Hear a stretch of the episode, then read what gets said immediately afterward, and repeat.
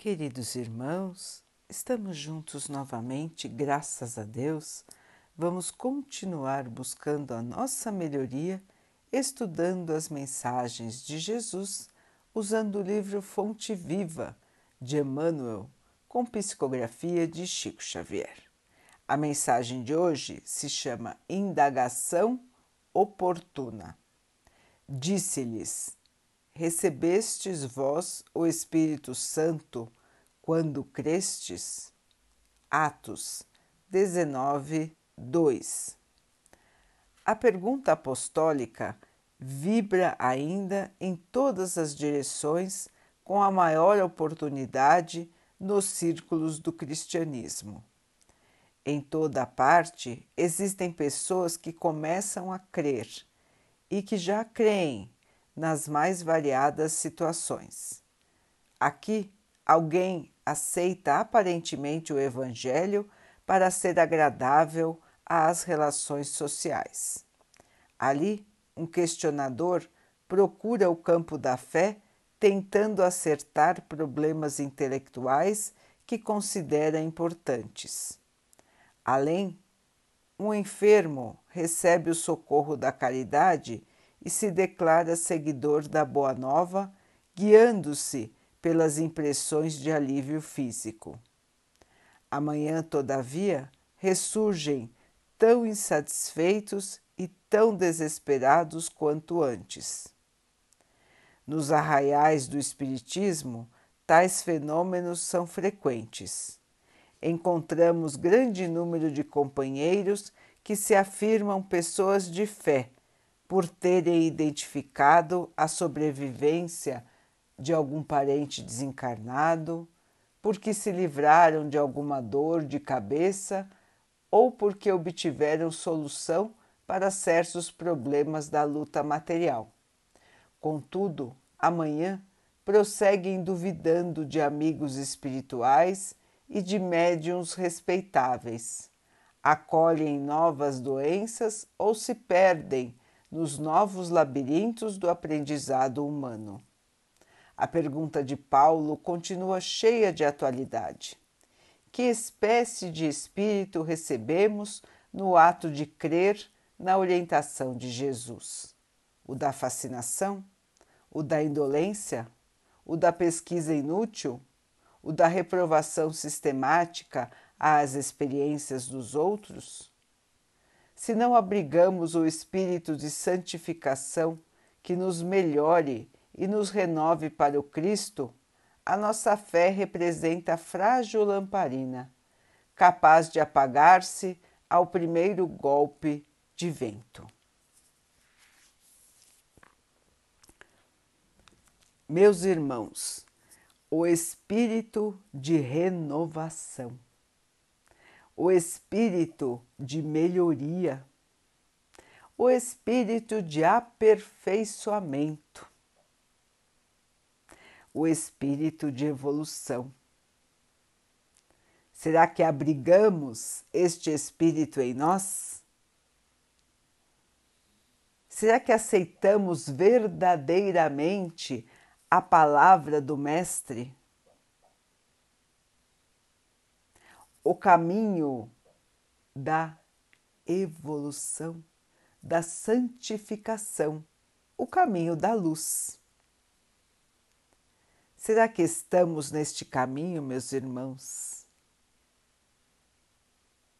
Todos nós passamos por turbulências, dificuldades, contratempos, tristezas, mas, meus irmãos, Jesus nos ensinou que tudo isso faz parte da jornada humana e que nós venceremos todas as dificuldades, inclusive a morte física.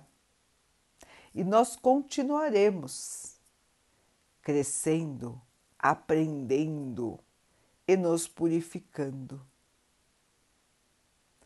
Aceitar Jesus é crer verdadeiramente nesta vitória.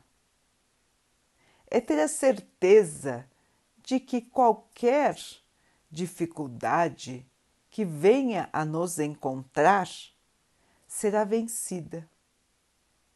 Porque o espírito não morre, o espírito não termina, o espírito é para sempre. Assim, irmãos, a fé nos fortalece, a fé nos acalma, nos traz esperança,